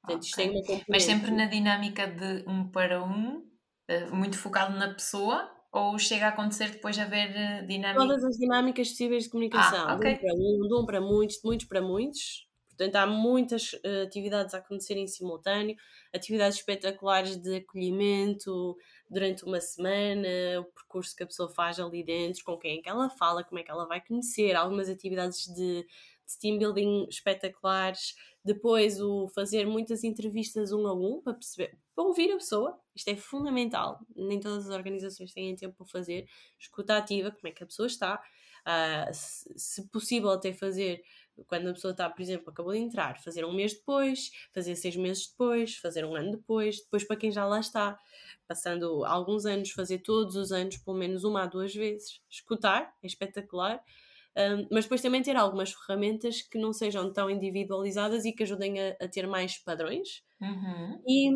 e, acima de tudo, fomentar atividades que unam as pessoas presencialmente, que é das, das minhas partes preferidas, sem, sem sombra de dúvida. Não há nada como o presencial desde fazer eh, escaladas, desde fazer eh, atividades de sustentabilidade como apanhar o lixo na praia, mas promover uh, o convívio, porque muitas vezes pode parecer que isto é secundário, mas não é. Se as pessoas conviverem umas com as outras, se as pessoas se sentirem à vontade umas com as outras, depois no dia a dia, para desbloquear problemas, já não vou estar a falar com a Daniela que viram numa fotografia, mas vou estar a falar com a Daniela, com quem tiveram num jantar espetacular e que descobriram que as duas adoram fazer. Um, surf, por exemplo. Lá voltamos nós à parte emocional e às ligações oh, e às conexões e a comunicação que se cria, é? os laços. É pessoas, pessoas, pessoas e por isso é para mim uma área apaixonante. E eu posso aplicar um bocadinho daquilo que vou aprendendo também no, no podcast. E em toda a aprendizagem do comportamento humano que é, que é fundamental. E é fundamental também pensar nas pessoas em primeiro, não é? E se é, as pessoas não estão bem no trabalho, como é que o trabalho que elas vão desenvolver será um bom trabalho. Sim, é, é mesmo isso. É, nós temos muitas horas da nossa vida dedicadas à nossa área profissional. O ideal é gostarmos do que fazemos, termos as condições para isso, depois sabermos lidar também com as ondas que vêm, porque todas as empresas têm ondas, todas as empresas têm desafios, os projetos não correm como nós queremos e termos aqui, uh, lá está, uma estrutura que nos ajude sempre a saber qual é que é o ponto para onde nós queremos ir, como é que nós podemos chegar lá, uh, mesmo ferramentas e aqui a parte de formação de soft skills, de aprender a meditar, ajudar as pessoas enquanto trabalhadoras a construírem aqui essa mochila das ferramentas uh, e das competências sociais para depois transpor para o mundo profissional isto continua é, é mesmo importante. E lá está, os mundos não se separam muito, na Sim. verdade. Nós não somos pessoas fora de um trabalho e profissionais não, nós somos sempre o mesmo ser humano que tem diferentes atividades e objetivos que tem que ir cumprindo, seja dentro ou fora das organizações, mas em diferentes fases, diferentes ciclos, como tu já disseste. Exatamente, tanto na vida pessoal como na vida profissional, não existe aquela capa que se mete quando se vai para o trabalho e que se tira quando se chega uhum. à casa. Uhum. Eh, e eu acho que os mundos estão cada vez mais interconectados. Pois ia te perguntar isso, da tua visão e trabalhando tu nesta empresa, sei que é algo recente, mas que já trabalhaste em empresas, o que é que tu notas? Que as pessoas estão mais sensíveis a estes pontos ou que ainda não, que ainda é preciso batalhar muito? Estão, estão, estão, estão. São muito mais sensibilizadas e um dos grandes benefícios que se pode, se é que se pode dizer assim, foi a pandemia.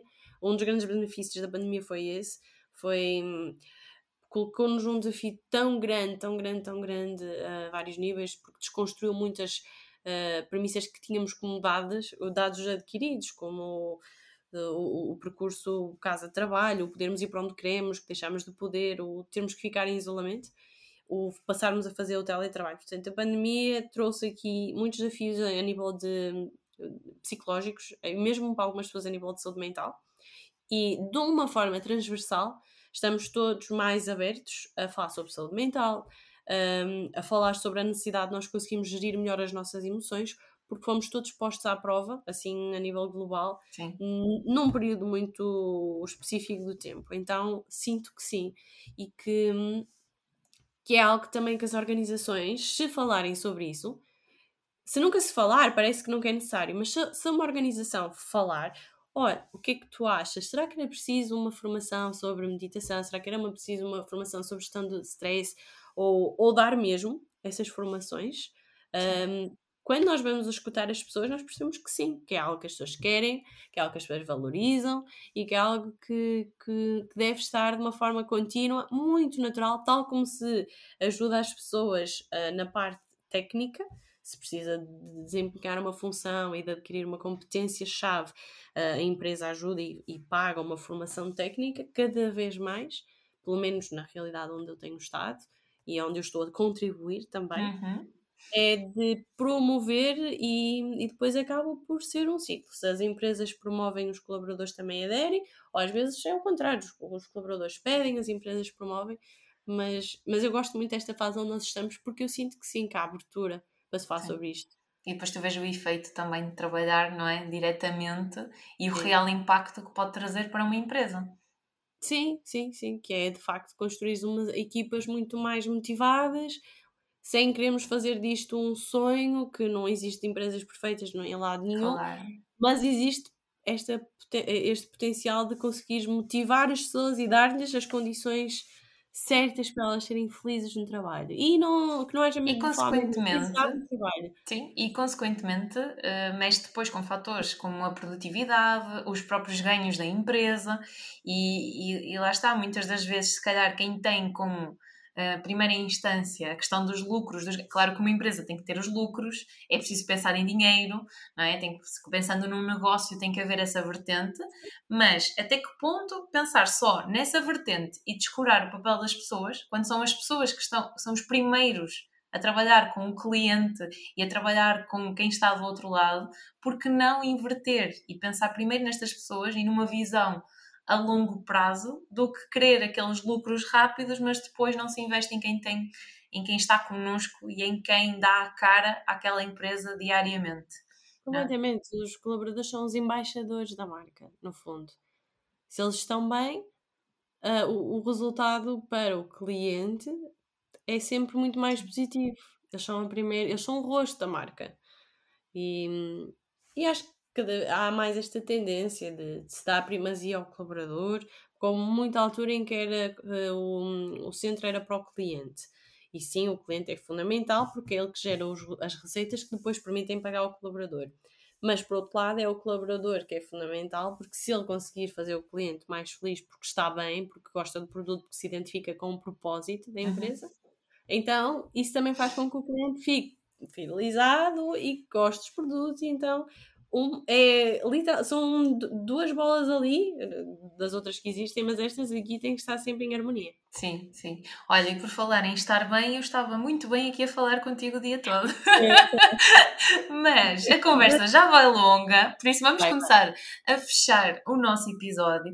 E antes de terminarmos, eu queria perguntar-te a pergunta da praxe, que é, imaginando que estás de fora a ver a tua comunicação, o que é que tu tens a dizer sobre ti? Ainda tem um longo caminho para fazer, mas que eh, tem, tem orgulho no, no exemplo que tenho dado, porque é a fazer que se aprende, é a fazer que se evolui e, portanto, o importante é meter as mãos na massa e aprender fazendo. Quanto mais se faz, mais se aprende. E é, e é isso, eu, eu vejo a minha comunicação como um caminho de, de alguém que está a, a fazer e a aprender, mas que ainda tem muito para aprender até o final da vida. Sim, estamos sempre, sempre prontos para aprender e, e, é importante falar nesta questão do orgulho e na questão do, do exemplo que tu tens sido para quem te segue, para quem te acompanha. Uh, és uma inspiração és alguém com quem eh, nós podemos ir buscar uma ideia, eh, uma perspectiva, uma dica e que pode realmente fazer a diferença e, e mudar a nossa vida e fazer-nos pôr a pensar e fazer-nos pôr a refletir sobre belas questões, porque são estas belas questões que fazem com que as nossas perspectivas vão mudando e tudo o resto uh, vá mudando também e consigamos ser pessoas diferentes e pessoas melhores. Obrigada pelo teu trabalho, obrigada pelo contributo, pelo valor que tu acrescentas a quem te ouve e a quem está do outro lado, uh, que é muito, muito valor. Está bem, Amália? Uh, queria deixar estas palavras antes de fecharmos, mas antes de fecharmos, e para quem ainda não te conhece e para quem já te conhece, para voltares a falar, queria que tu partilhasses os teus contactos, os sítios onde é as pessoas podem saber mais sobre ti e aprender contigo. Quem começar a seguir a Amália pode realmente aprender com ela. Ela é um exemplo e é uma inspiração. Se puderes partilhar. Obrigada, Daniela. Estou assim, deixas-me sem jeito. Obrigada, a sério, por, por tudo, por, porque tens tido o projeto há muitos anos e, não, e, o impacto que isso tem, o nós... Aliás, eu ainda me lembro do primeiro dia que eu te comecei a seguir, sabes? Eu lembro-me do sítio onde Sério? eu estava, sim. Por acaso, eu acho que foi através de uma... Eu não sei como é que me apareceu a bela questão. Eu sei que estava, num, estava no carro, estava a chover imenso e eu estava, é, estava a ir para a clínica e estava naqueles 10 minutos de Instagram e apareceu-me um vídeo uh, qualquer coisa, bela questão. E eu, que interessante, bela questão.